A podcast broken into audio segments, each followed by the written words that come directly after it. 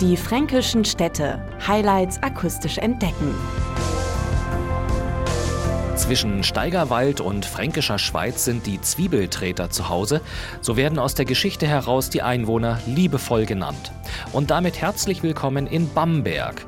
Ich bin Sven Wuttke und wir begeben uns in diesem Podcast auf eine beeindruckende Reise durch das UNESCO-Weltkulturerbe und lassen die Geschichte der alten Kaiserstadt lebendig werden.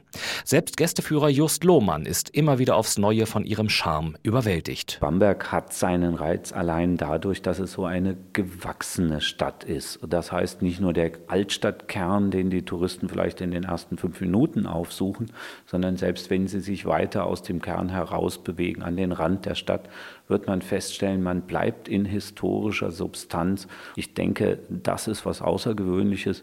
Viele Städte, die haben so ein Viertel aber in Bamberg ist es wirklich diese ganze Stadt, die da ausgebreitet ist. Einst auf sieben Hügeln erbaut, gilt Bamberg auch als das fränkische Rom. Es ist dieser Flusslauf der Regnitz, da ist die Inselstadt eben auch die Bergstadt. Sie ist von Anfang an vom Domberg ausgehend und von anderen Siedlungskernen zusammengewachsen. Es sind eben so kleine, gekrümmte, verwinkelte Gassen und wenn man den Blick nutzt vom Domberg runter, wo einem Bamberg zu Füßen liegt, dann kann man das auch am Dächermeer sehen. Die ganze Magie des Weltkulturerbes erschließt sich dem Besucher bei einer der Stadtführungen, die der Tourismusservice anbietet. Es gibt eine ganz charmante Führung, ganz unterhaltsam angelegt. Das ist die Führung Prunk, Pracht und Puder. Da entführt sie ein Gästeführer im barocken Gewand. Er spricht dann auch so ein bisschen so eine barock angelehnte Sprache. Das heißt, er nimmt sie wirklich mit auf eine Zeitreise.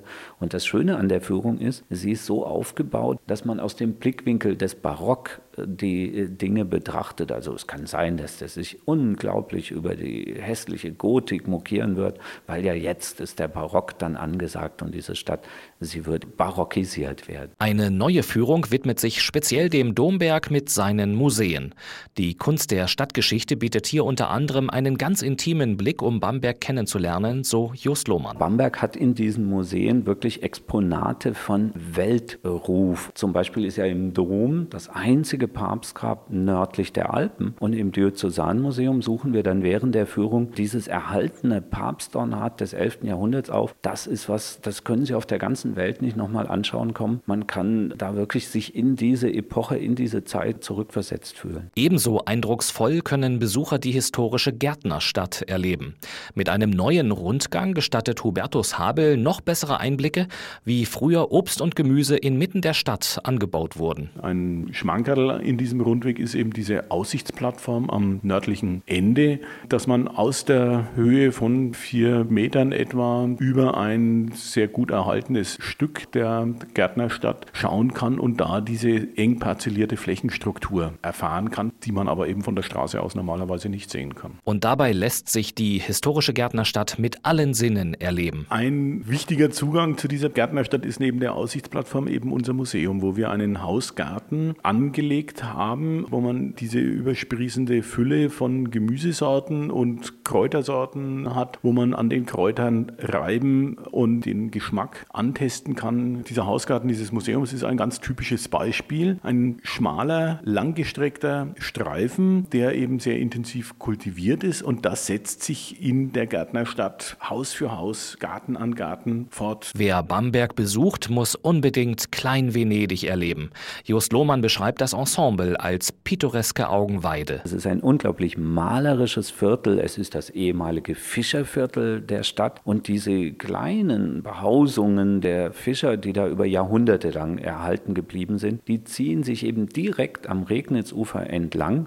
Kann man auch die Empfehlung geben, da sollte man mehrmals am Tag drauf schauen, weil das hat so eine Morgenstimmung. Und ganz besonders reizvoll ist es natürlich, wenn man so ein schönes Abendlicht hat, was Klein Venedig beleuchtet. Und diese Eindrücke lassen sich am besten vom Wasser aus genießen. Man kann tatsächlich auf der Regnitz mit einer echten venezianischen Gondel so eine kleine Ausflugsfahrt unternehmen. Das hat natürlich seinen Reiz auch darin, dass man die Stadt dann aus einem Blickwinkel sehen kann, der einem sonst versperrt ist. Man schaut ja dann vom Wasser aus auf die Stadt. Die ist durchaus empfehlenswert und mit Sicherheit eine schöne Ausflugsmöglichkeit. Aber auch das Bamberger Umland ist reich an Natur- und Kulturschätzen.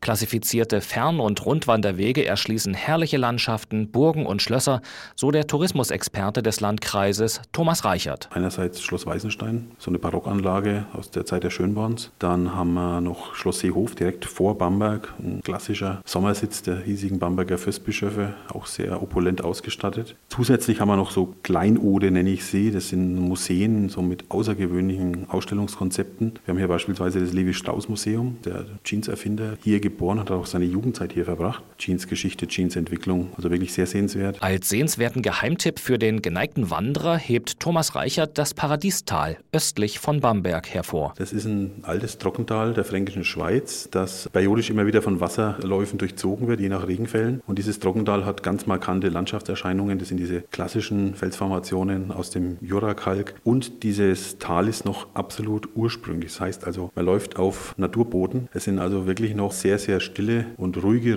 Rückzugsareale, wo man wirklich auch mal zu sich selbst kommen kann. Und auch für Radfahrer hat das Bamberger Land eine abwechslungsreiche Vielfalt zu bieten. Paradebeispiel ist der Mainradweg, der durchs Bamberger Land führt, oder jetzt auch der Regnitzradweg, die Destination Bamberg-Nürnberg, auch jetzt als Qualitätsradweg vom ADFC ausgezeichnet. Und auch Radwege, die bestimmtes Thema reflektieren. Klassiker ist für uns nach wie vor aufgrund der hohen Bierdichte die Brauerei Bierkeller-Tour, die 220 Kilometer lang ist, natürlich dann eher gedacht als drei, vier Tagestour für die Radfahrer und die sehr, sehr stark nachgefragt wird. Apropos Brauereitradition, die spielte und spielt in Bamberg eine große Rolle, sagt Anna-Maria Schülein. In Bamberg Stadt haben wir noch neun Brauereien, die an die 50 verschiedenen Biere produzieren. Jede Brauerei hat sozusagen ihr Hausbier, ihre Hausspezialität und mit der Bierschmeckertour kann man sich da also wunderbar in Eigenregie durch die Stadt begeben und dabei noch ganz en passant die äh, Schönheiten des Weltkulturerbes Bamberg entdecken. Und für diese Bierschmeckertour werden Besucher vom Tourismusservice mit einem nützlichen Rucksack ausgestattet. Da haben sie für Bamberg typische Bierfilzler, wie es bei uns in Mundart heißt, also Bierdeckel. Sie haben einen Bierkrug dabei und natürlich ein Booklet, das sie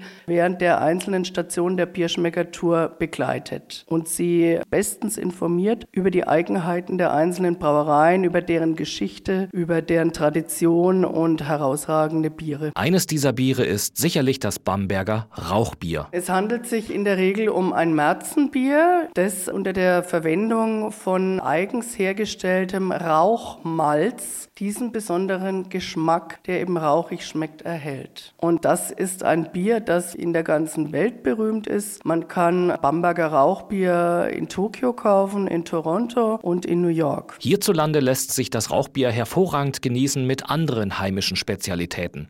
Anna-Maria Schülein bringt die Geschmäcker mit Worten auf die Zunge. Neben den Bieren betrifft das das Bamberger Handler. Das Bamberger Handler ist eine Art Croissant, das ähm, mit Butter hergestellt sein muss. Der Zwetschgenbammes ist eine Art äh, Rinderschinken, luftgetrocknet, angeräuchert und eine Spezialität, die man in vielen Lokalen der Altstadt bekommen kann, ist eben die gefüllte Bamberger Gemüsezwiebel. Eine andere Art von Geschmack und Genuss bieten die kulturellen Höhepunkte in Bamberg. Besucher erwartet das ganze Jahr über ein buntes Programm, zum Beispiel mit den Calderon-Festspielen unter freiem Himmel, dem Kleinkunstfestival oder mit der Sandkirchweih, dem größten Altstadtfest. Alle zwei Jahre im Sommer überrascht das Blues- und Jazzfestival. Das liegt natürlich an den Zutaten, konstatiert der künstlerische Leiter Volker Wrede. Grundsätzlich ist das äh, Programm für so eine Veranstaltung zu machen wie ein kompliziertes Rezept für ein tolles Gericht. Man benötigt verschiedene Zutaten, dazu gehören international bekannte Künstler, es gehören aber ganz sicher auch die regionalen und lokalen Bands und Formationen dazu. Es gehört dazu, die Jugend zu fördern, junge Formationen auf die Bühne zu bringen. Das gehört alles in einen Topf und umgerührt, damit wir die volle Entfaltung des Geschmacks sozusagen erreichen können. Es geht quer durch den Gemüsegarten. Wir versuchen möglichst viele verschiedene Stilrichtungen abzudecken, damit auch wirklich für jeden Geschmack was dabei ist. Und einen der Höhepunkte im Jahr erlebt Bamberg zur Adventszeit.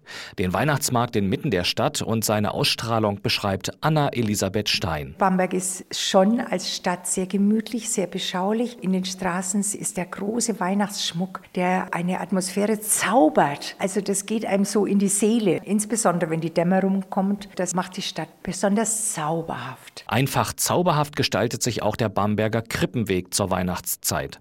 400 Jahre Krippentradition mit 400 Krippen, eine so lebendig wie die andere. Die obere Pfarre hat die ältesten Krippenfiguren in der Stadt. Es ist eine fränkische Landschaft mit allem, was sich darin bewegt. Da ist ein Bäcker, der Seelbeck, und der bäckt die wunderbarsten Krapfen, die wunderbarsten Torten, alles ganz winzig. Dann äh, gibt es natürlich Krippen, die ganz außergewöhnlich sind, wie die Stephanskirche. Da drin steht eine Krippe aus Stein. Und ich sage Ihnen, jedes Gesicht von diesen Pharisäern und Gelehrten hat einen anderen Ausdruck. Also das eine Gesicht sagt, was will denn der Lausbu? Oder das andere sagt, wow, vielleicht hat er doch recht. Also man sieht es so deutlich in diesen Steingesichtern. Es ist im Grunde ja Zauber für die Besucher und insbesondere für die Kinder. Und das weihnachtliche Programm lässt keine Wünsche offen, schwärmt Anna-Elisabeth Stein. Da sind zum Beispiel die Turmbläser auf den Emporen von St. Martin. Mit ihren Instrumenten blasen sie weihnachtliche Melodien. Es ist sehr, sehr schön, halt sehr, sehr weit und das zieht viele Menschen an. Es gibt Krippenspiele, es gibt Konzerte, es gibt spezielle Gottesdienste. Es gibt Kindersingen vor der Großkrippe am Maximiliansplatz. Wir sind gut versorgt, mit Ereignissen sehr gut versorgt. Und das nicht nur zur Weihnachtszeit. Bamberg hat noch viel, viel mehr zu bieten und heißt Sie zu allen Jahreszeiten herzlich willkommen. Weitere Informationen finden Sie unter diefränkischenstädte.de und auch auf bamberg.info. Die fränkischen Städte. Highlights akustisch entdecken. Diese Produktion wurde unterstützt durch den Europäischen Fonds für regionale Entwicklung.